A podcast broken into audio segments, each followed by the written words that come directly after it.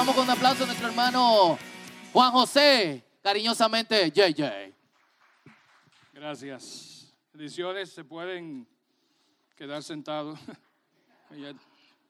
ya, estaban sentados. Yo no sé ustedes, pero después de esa.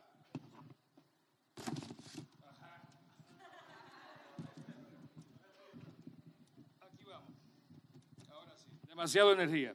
Decía yo que no sé ustedes, pero después de esa, oración yo estoy listo para decir amén y para que nos vayamos. Sí, realmente el Señor es poderoso, obra, transforma, cambia nuestras vidas y solo, solo Él lo puede hacer, solo Él lo puede hacer. Si pensamos que vamos a lograr eh, cambios radicales, drásticos en nuestras vidas, va a ser muy difícil hacerlo nosotros solos. Pero nada, nos toca compartir la palabra en esta mañana y seguir en una serie que comenzamos el domingo pasado, que se titula, ¿quiénes recuerdan? Bueno, estaba ahí el chivo hace un ratito. Paz, ¿no? Paz. Estamos hablando de la paz. Y es una paz diferente a la paz que nos quieren vender por ahí.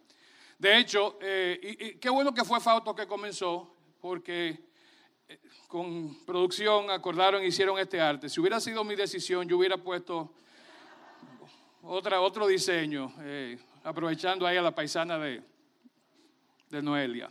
Pero bien, como ustedes saben, yo soy un fanático de esa jovencita que está ahí, desde mis años mozos, hace tiempo, ¿verdad? ¿No está Lulú aquí? Si hubiera estado aquí, Lulú hubiera dicho, ¡uh! Por eso hubo silencio, ¿no? Ese era un chiste para Lulú, no sabía que no estaba. Gracias. Pero fíjense, la paz eh, es algo que todos anhelamos. De una forma o de otra, todos queremos tener paz. Y comenzamos hablando de eso y vamos a hablar de eso por los próximos eh, domingos con un breve, breve, una breve interrupción. Fíjense, es tan así que la paz es el tema principal o entre los tres principales cuando estamos sentados, ustedes, porque ya yo no lo hago, viendo los certámenes de belleza. Todas las mises, todas, sin excepción, las mises, aquí en nuestro país, en Estados Unidos, cuando preguntan, ¿cuáles son las cosas que tú más anhelas? Yo quiero la paz mundial. ¿verdad? Piden la paz mundial, ¿verdad? Que podamos vivir en paz. Y eso compite ahora, en estos días, también con lo que es el cambio climático, con lo que es la protección de los animales. Eh, no voy a entrar en detalle, hay un debate por ahí en Facebook sobre los perros y los gatos y no sé qué cosa.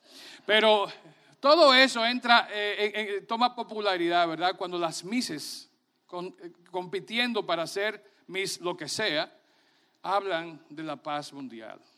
Y muchas veces nosotros también, aunque criticamos a esas mises, a esas reinas candidatas de certamen de belleza, tomamos el tema de la paz en un contexto similar.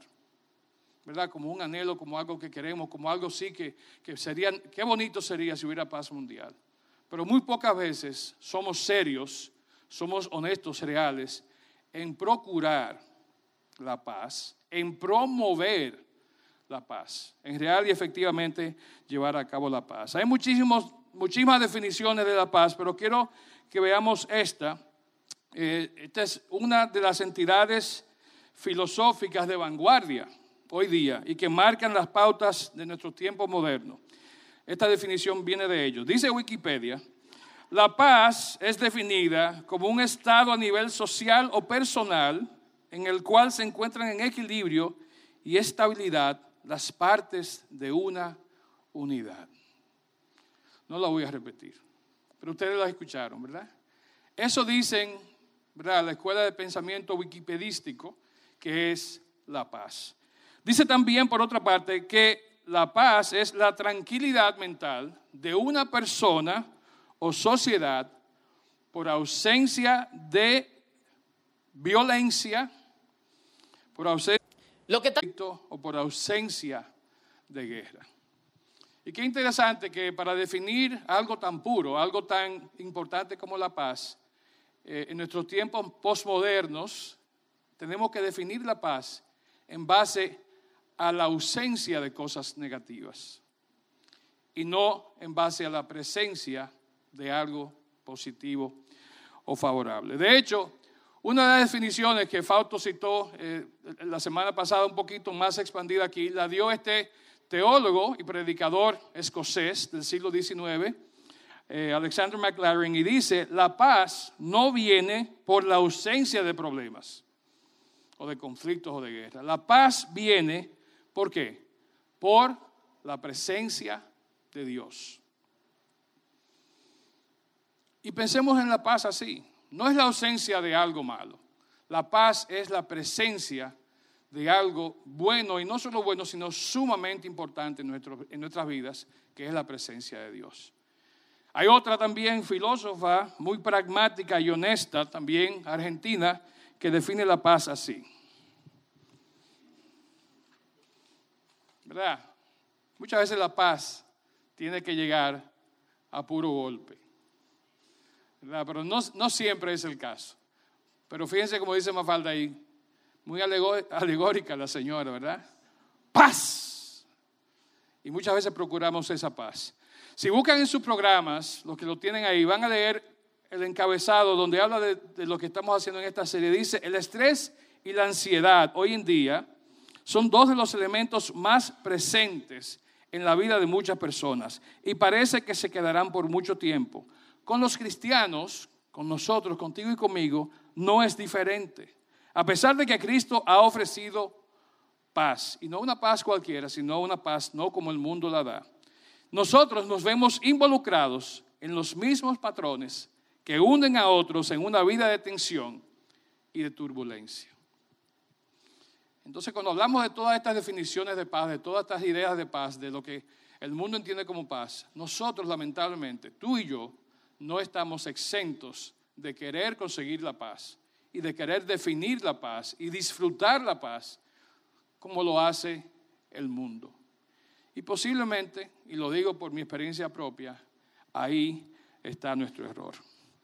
Bien, las encuestas están muy de moda últimamente. No sé cuántos vieron encuestas esta semana y los que están aquí de un bando del otro, yo sé que están todavía debatiendo que esa encuesta fue mañana, que la pagaron, que no sé qué cosa. Pero por suerte creo que aquí no, vemos tantos políticos, ¿verdad? Entonces, eh, que se queden las encuestas por ahí. Yo sí hice una encuesta. Entonces, frente a todo esto que estamos viviendo, yo hice una encuesta. Mi esposa me ayudó. Le pregunté a algunos de ustedes que están aquí, le pregunté a unos compañeros de trabajo en un viaje que teníamos regresando del sur de la Florida este viernes. Estábamos en Puerto Plata. Eh, y les pregunté, ¿qué cosas te roban la paz? ¿Qué cosas te roban la paz? Y interesante, todas esas encuestas, más de 25, casi 30 personas, contestaron cosas muy, muy similares en cuanto a quiénes son aquellas cosas que nos roban la paz.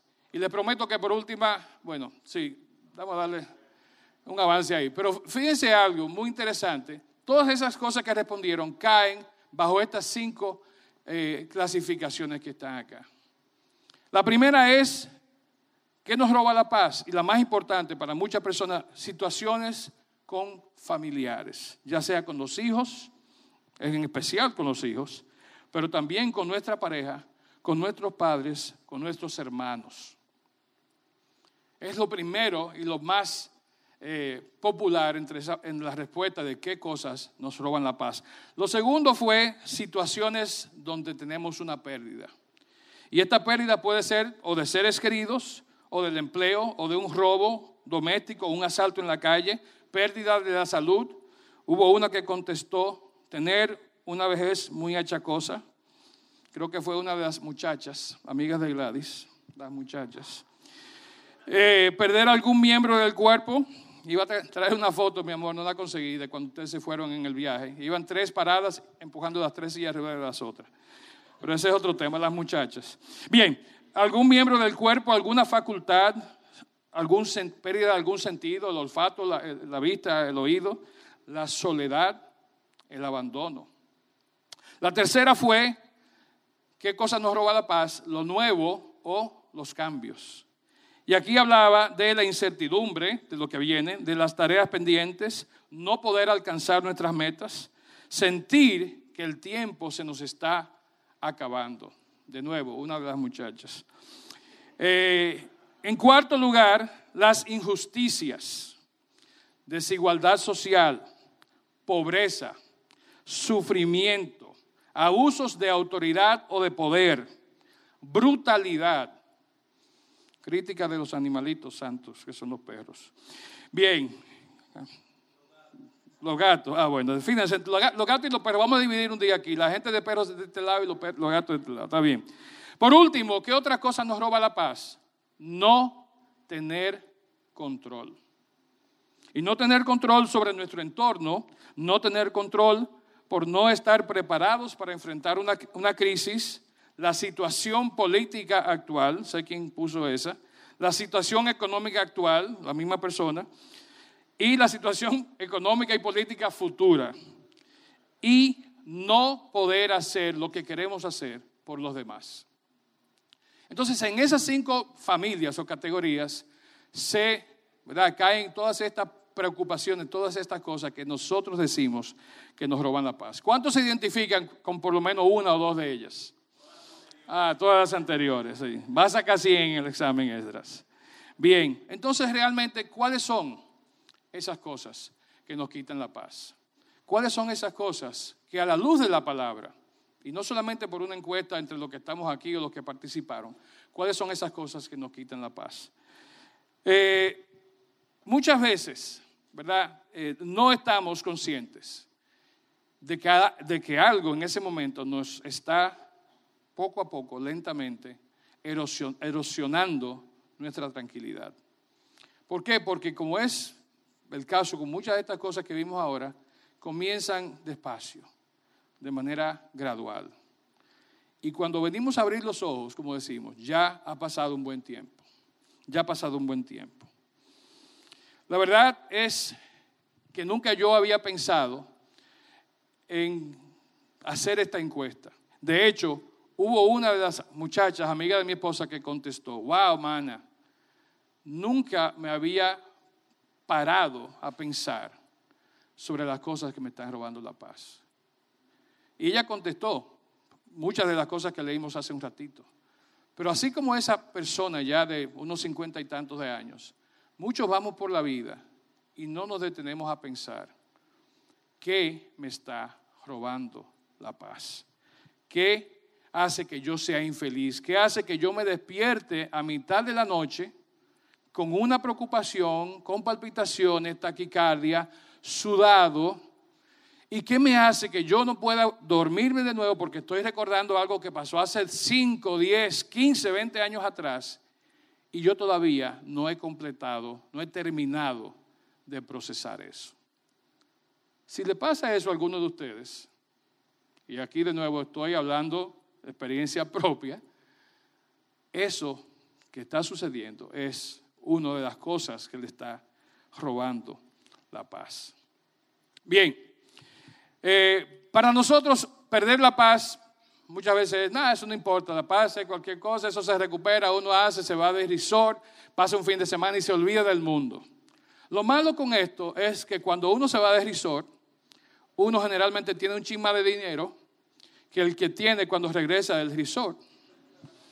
Entonces, si usted se fue buscando paz, ¿verdad? Para el Catalonia o para no sé dónde, cuando viene, los problemas que usted dejó lo están esperando, ¿verdad?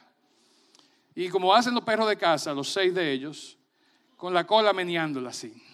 Y lo quito por brincar encima y pegarle un beso en la boca a uno. El chiquito no puede porque es un chihuahua. Pero sí, estamos, están los problemas esperando ahí con la colita. Y entonces, al poco tiempo, a los 15 o los 30 días, se le agrega un elemento adicional a esa paz o esa ausencia de paz, que es la factura del resort al que usted fue. Entonces muchas veces buscamos formas raras para salir de nuestras preocupaciones y de las cosas que nos roban la paz y terminamos haciendo cosas que nos traen aún más angustia y nos roban más la paz. Quiero que leamos, por favor, pueden buscarlo en su Biblia. Yo lo voy a leer de la versión que tengo acá, que es la de Reina Valera Contemporánea, pero ustedes pueden seguir ahí en Santiago 4 1 al 10. Lo voy a leer rapidito porque es un poquito extenso. Dice así, ¿de dónde vienen las guerras y las peleas entre ustedes? ¿Acaso no vienen de sus pasiones, las cuales luchan dentro de ustedes mismos? Si ustedes desean algo y no lo obtienen, entonces matan. Si arden de envidia y no consiguen lo que desean, entonces discuten y luchan. Pero no obtienen lo que desean porque no piden. Y cuando piden algo, no reciben lo que piden, no reciben lo que piden porque lo piden con malas intenciones para gastarlo en sus propios placeres. Hay gente adúltera. ¿No saben que la amistad con el mundo es enemistad con Dios? Todo aquel que quiera ser amigo del mundo se declara enemigo de Dios. No crean que la escritura dice en vano, ardientemente nos desea el Espíritu que Él ha hecho para habitar en nosotros. Pero la gracia que Él nos da es mayor. Por eso dice, Dios se opone a los soberbios y da gracia a los humildes. Por lo tanto, sométanse a Dios o pongan resistencia al diablo y Él huirá de ustedes. Acérquense a Dios y Él se acercará a ustedes. Límpiense las manos, pecadores, y ustedes, los pusilánimes, los que no saben lo que es esa palabrita, búsquenla porque es buena. Los pusilánimes purifiquen su corazón, lloren, aflíjanse, hagan lamentos, conviertan su risa en llanto y su alegría en tristeza. Humíllense ante el Señor y Él los exaltará. Gracias a Dios por esa, ese pasaje de esa palabra ahí. Humillémonos delante de Dios. Entonces no creamos que nosotros estamos en control y que podemos nosotros, por nuestros propios medios, obtener esa paz que tanto anhelamos. Bien, vamos a ver hoy brevemente, por asunto de tiempo y otros compromisos que hay por ahí eh, en un momento, vamos a ver brevemente tres elementos esenciales, principales, tres cosas que relacionadas con el los resultados que vimos ahorita de encuesta son tres cosas que nos roban la paz. Y vamos a recurrir de nuevo a nuestra querida amiga, si ella quiere, y si no quiere mejor, para describir lo que pasa con la paz. La paz es algo ciertamente frágil. La paz es algo muy frágil que se pierde de manera muy, muy fácil. Y más que que se pierde, la paz hay un montón de cosas que nos las pueden robar. Vamos a ver a la luz de la palabra estas tres cosas que nos pueden robar la paz. ¿Quién se anima a pensar en alguna de ellas? Alguien que diga rapidito, ¿qué cosa les roba a usted la paz más que cualquier otra cosa? Grítelo de dónde está. Dime, ¿Perdón? El pecar, eso nos quita la paz. ¿Qué más nos quita la paz? La culpa. Wow. Ya, Sara, llegaste calientica. ¿Ah? ¿Qué otra cosa nos roba la paz?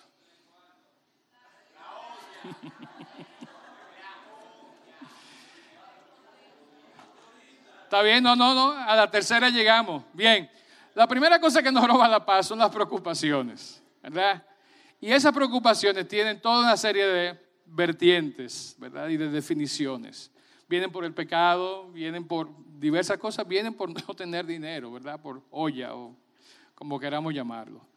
Pero las preocupaciones son de los principales elementos, ¿verdad? Que nos roban, nos quitan la paz que debemos tener. Las preocupaciones que pudieran bien ser una fuente de energía y de motivación, ¿verdad? Para ayudarnos a hacer las cosas mejor, a superarnos, a buscar cómo resolverlas por lo general, los seres humanos no aprovechamos el lado positivo de las preocupaciones. Pasa con todo esto que vamos a hablar. No aprovechamos el lado positivo. Más bien, lo que hacemos con las preocupaciones es, como yo digo muchas veces, la ponemos a fuego lento en la estufa. ¿Verdad? La ponemos ahí a que se vayan cocinando despacito, a que se vayan ablandando y que luego comiencen a cambiar de color y que comiencen a cocinarse. Si es carne o si son espaguetis, sabemos lo que pasa, ¿verdad? Se inflan, crecen. Y no le prestamos atención. No le prestamos atención. ¿Qué va a marcar la diferencia? ¿Cuál es el gran factor que nos va a ayudar a lidiar no con las preocupaciones? Es primero conocerlas. Saber que realmente son elementos que nos están robando la paz. Y lo otro es no solamente conocerlas, sino enfrentarlas y buscar cómo vamos a lidiar con ellas. cómo vamos a lidiar con ellas. Si volvemos al listado que vimos hace un momentito de las cinco cosas que eh, nos roban la paz según la encuesta entre amigos y familiares y algunos de ustedes, hay dos aspectos que se basan y se centran en preocupaciones. El primero que vimos, las situaciones con nuestros familiares. Hay gente que anda por su vida llena, cargada de preocupaciones por cualquier situación con cualquiera de sus familiares, con personas allegadas a ella. Y la otra ciertamente es una situación o las situaciones de pérdida. Cuando tenemos una pérdida, algo que se nos ha quitado, algo que perdemos, algo que tenemos ese miedo de que pueda venir algo a quitarnos algo, nos causa eso preocupación. La palabra de Dios es muy clara y nos habla muy directamente de cómo nosotros debemos enfrentar las preocupaciones. ¿Qué nos dice? Sigan cocinándola y agréguenle azúcar y muévanla cada, cada cinco minutos. La Biblia es clara, muy, muy clara, y nos dice en Filipenses 4, 6 y 7, no se preocupen por nada. Absolutamente nada. No hay nada debajo del sol, ¿verdad? Que sea digno de causarnos preocupación. Y yo sé lo que ustedes están pensando. De hecho, entre ellos están varios de mis familiares aquí. Están diciendo, eso es muy bonito, eso lo dice ahí la Biblia, pero ¿qué tan real es eso? Hay cosas por las que yo tengo que preocuparme, porque si no me preocupo no, no. Pero la Biblia es clara, la Biblia es muy blanco y negro. No se preocupen por nada, sigue diciendo. En cambio, ¿qué dice? Oren por todo. Entonces no es que no nos preocupemos, no es que tengamos ese sentimiento de que, ¿qué va a pasar si esto, si aquello? Es que eso que entendemos que llega como una inquietud, no dejemos que suba al nivel de preocupación y lo presentemos inmediatamente a Dios en oración. Sigue diciendo el verso, díganle a Dios lo que necesitan y denle gracias por todo lo que Él ha hecho. Así experimentarán la paz de Dios que supera todo lo que podemos entender. La paz de Dios cuidará su corazón y mente mientras vivan en Cristo Jesús. Y ahí la diferencia. Piensa en esas cosas que te preocupan. Piensa por qué han llegado a convertirse en preocupaciones, cosas que quizás nacieron como una simple inquietud o un simple comentario que alguien te hizo o algo que viste en la calle que te causó curiosidad.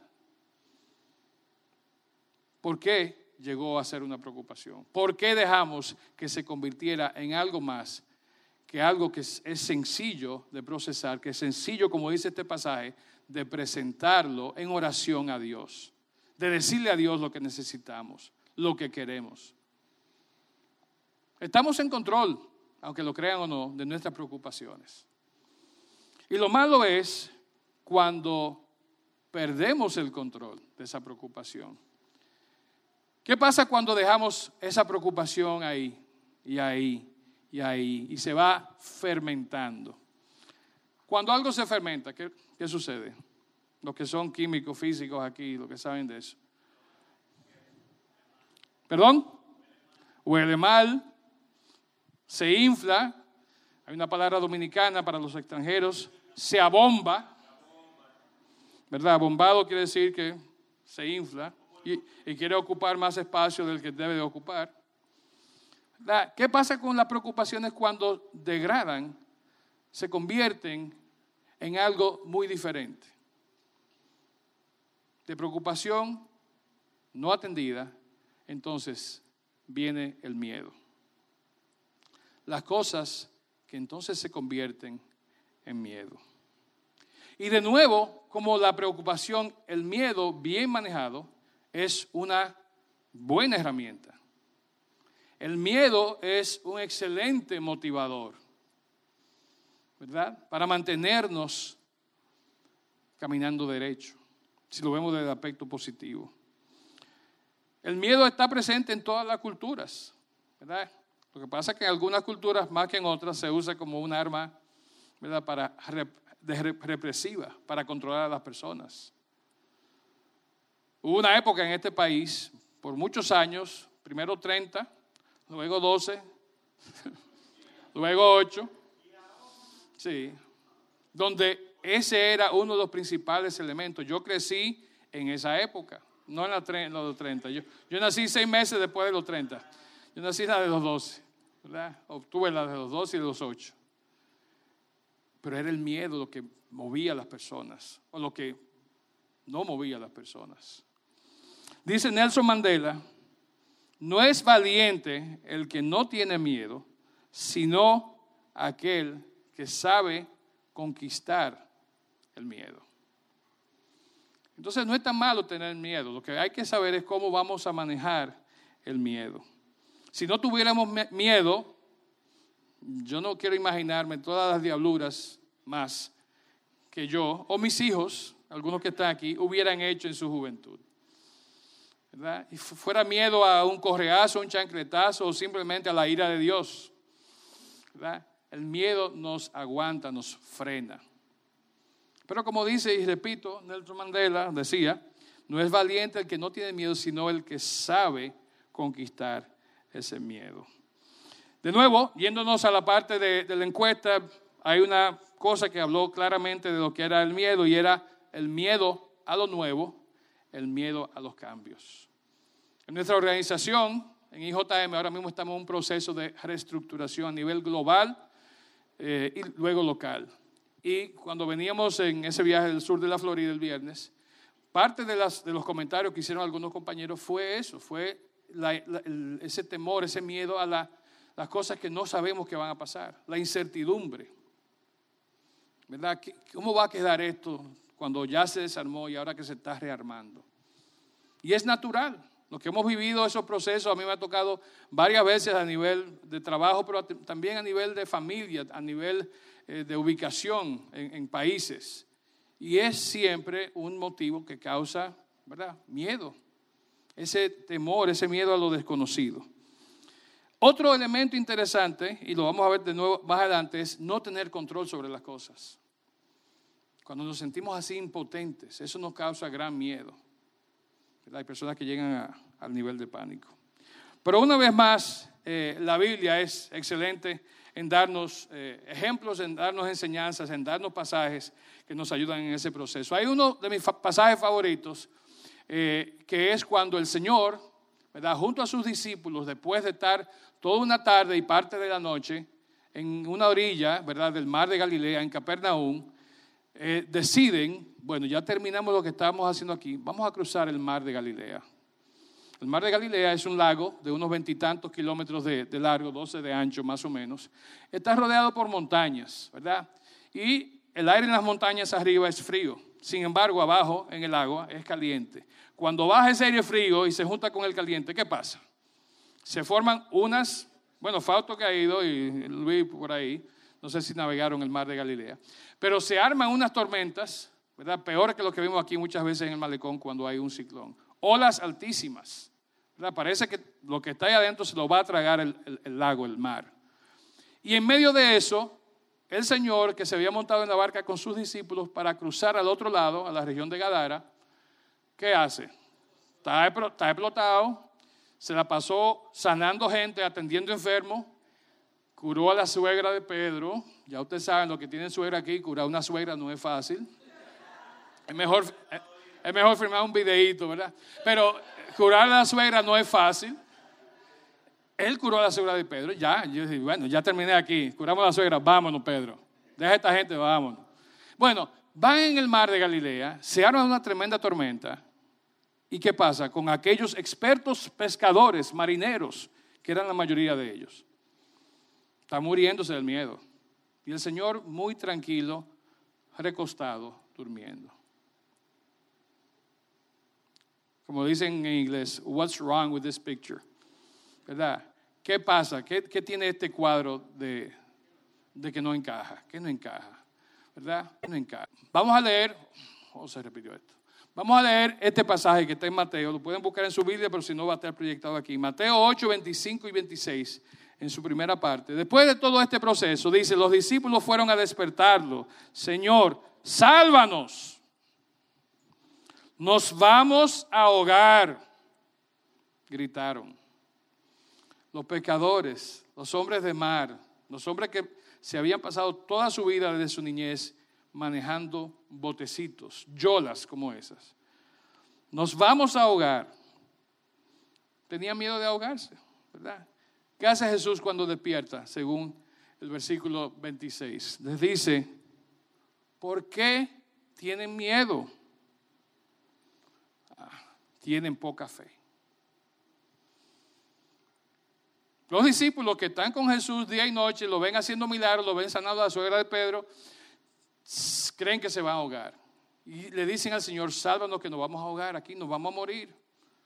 ¿Por qué tiene miedo? Pregunta el Señor. Y automáticamente sigue a la pregunta con una exclamación y con una aseveración muy directa. Tienen poca fe.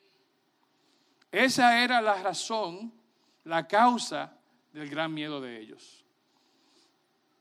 No era la ausencia, ¿verdad? No era la presencia de la tormenta, era la ausencia de creer que ese que iba durmiendo ahí, primero, le importaba su vida y no quería ahogarse, si lo vemos desde el punto de vista humano, pero segundo, estaba en pleno control, aún durmiendo, de la situación. Y a nosotros se nos pasa muy frecuentemente que el Señor, aunque no lo estemos viendo, no lo estemos escuchando, está presente. Cada vez que llamo a una de estas compañías, a uno de los bancos, a una el VHD, si tienen cuenta con el VHD, piénsenlo. Pero cuando llamo a estos bancos, aunque no me escuche, estoy trabajando con usted. No hay cosa que me saque más de balance, por no usar una palabra obscena aquí domingo en la mañana. Aunque no me escuche, estoy trabajando con usted. Yo sé, sí, tú estabas buscando, porque estoy hablando con la otra que se trajo unos fritos, que si ya van a comer, que no sé qué cosa. Está trabajando conmigo. Está bien, manita. Vamos a dejarlo así. Pero el Señor, aunque no lo escuchemos, aunque no lo veamos, está trabajando con nosotros. Lo que nos olvidamos somos nosotros de que Él está ahí. Y quizás sí, está dormido, está sobre la almohada, pero Él está ahí, aún durmiendo, está trabajando. Aún durmiendo está obrando, ¿no? Demos la gloria a Dios por eso. Y eso es exactamente lo que hace el miedo, ¿verdad? El miedo nos encierra, entonces nos agrupa, nos pone en ese rincón ¿verdad? Nuestro corazón, nuestro ser busca cómo cubrirse, protegerse, quiere esconderse, ¿verdad? Para que no entre lo que nos está causando ese, ese miedo, esa situación de, ausencia de paz por miedo. Otro ejemplo interesante lo encontramos en el pasaje que está en, ah, Juan capítulo 20, versículo 19 al 22. Por favor, búsquenlo en sus Biblias rápidamente ahí. Juan 20, 19 al 22. Y aquí el mismo grupo de discípulos que habían estado en la barca, el mismo grupo de personas que habían estado en la barca, están ahora en una situación diferente. De hecho, muchos de ellos, la gran mayoría, estaban asustados al punto tal que ninguno de ellos, excepto Juan, se apareció ni siquiera a 100 o 200 metros de la cruz el día que Jesús fue crucificado. Estaban tan asustados que cuando pasó todo ese evento, ¿Dónde estaban ellos? Según este pasaje lo encontramos en la casa de alguno de ellos, cerrados, como decimos en buen dominicano, a hacha y machete. Eso quiere decir cerrado que no entraba ahí nada. Yo me imagino que la puerta con todos los petillos, el gavetero y una silla inclinada para que ahí no entrara nadie. La ventana todita con macetero y todo. Estaban cerrados. Y en medio de eso, ellos encerrados por su miedo, ¿quién llega? Bueno, vamos a leerlo.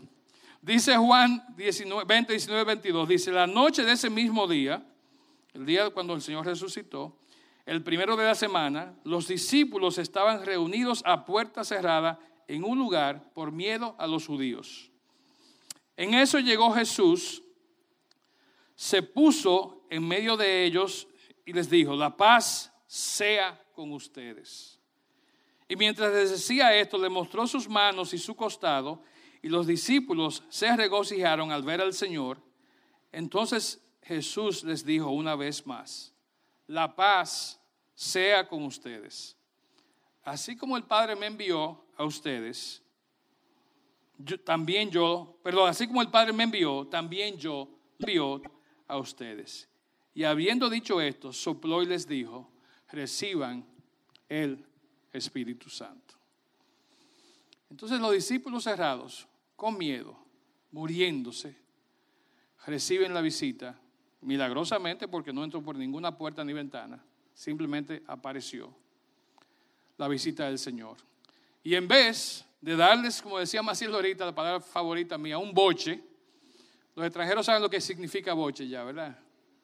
Boche es un regaño que damos a alguien, ¿verdad? Una llamada de atención, sobre todo a la gente que se mete en lo que no le importa, le damos un boche de, esa manera, pero al que hace algo mal hecho. Le llamamos la atención y eso es también un boche. Entonces hay diferentes niveles de boche. Pero el Señor no les da un boche.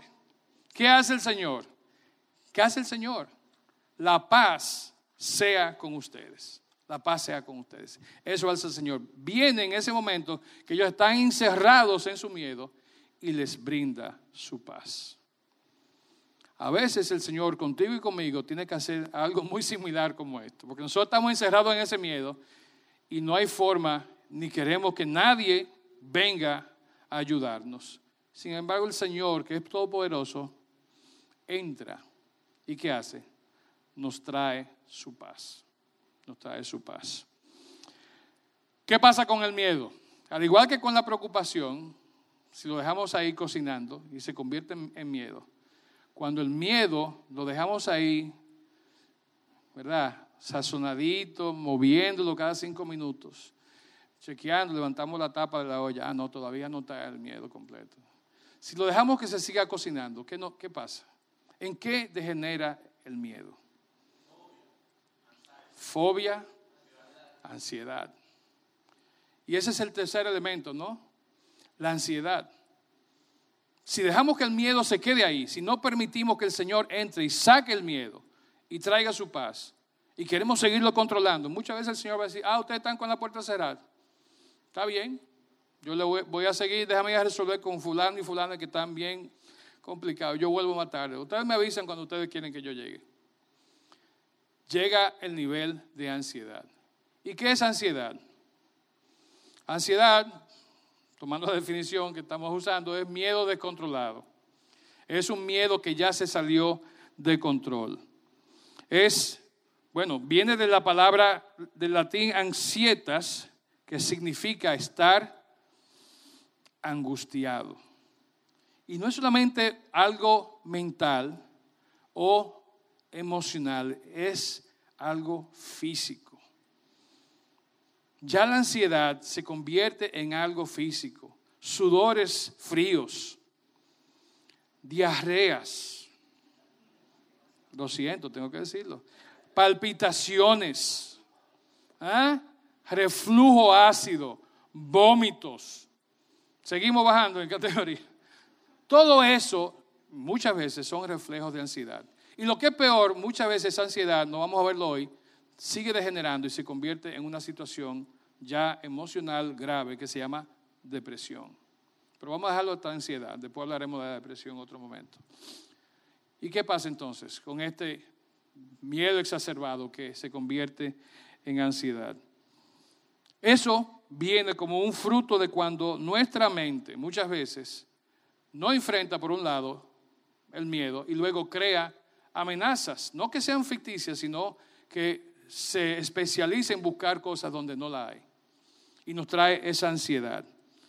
El cuerpo entra en este estado de tensión. En inglés hay, hay una frase, hay un concepto que se llama fight or flight, que es o tú peleas o te manda, te raja, te fuiste corriendo.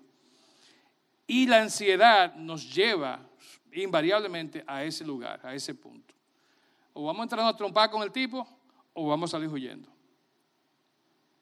A ese nivel llega la ansiedad. En resumen, la ansiedad es un estado, estado perdón, continuo de tensión. Nuestro cuerpo, nuestros músculos están siempre tensos, estamos siempre cargados. Estamos siempre listos o a pelear o a huir. Y de nuevo, Todo esto sucede porque no tratamos, no medicamos, no procesamos correctamente a la luz de la palabra eso que llegó a degenerar en ansiedad. De nuevo, haciendo referencia a la encuesta, el último punto que vimos, no tener control, en muchos casos, muchas de esas cosas son reflejo o provocan o conducen a la ansiedad. Algunos ejemplos, no sé cuántos aquí se han sentido, sentido ansiosos en algún momento, ¿verdad? Eso yo sé que no muchos. Somos todos somos todos aquí, ¿verdad? Creyentes firmes que nunca hemos estado ansiosos, ¿verdad?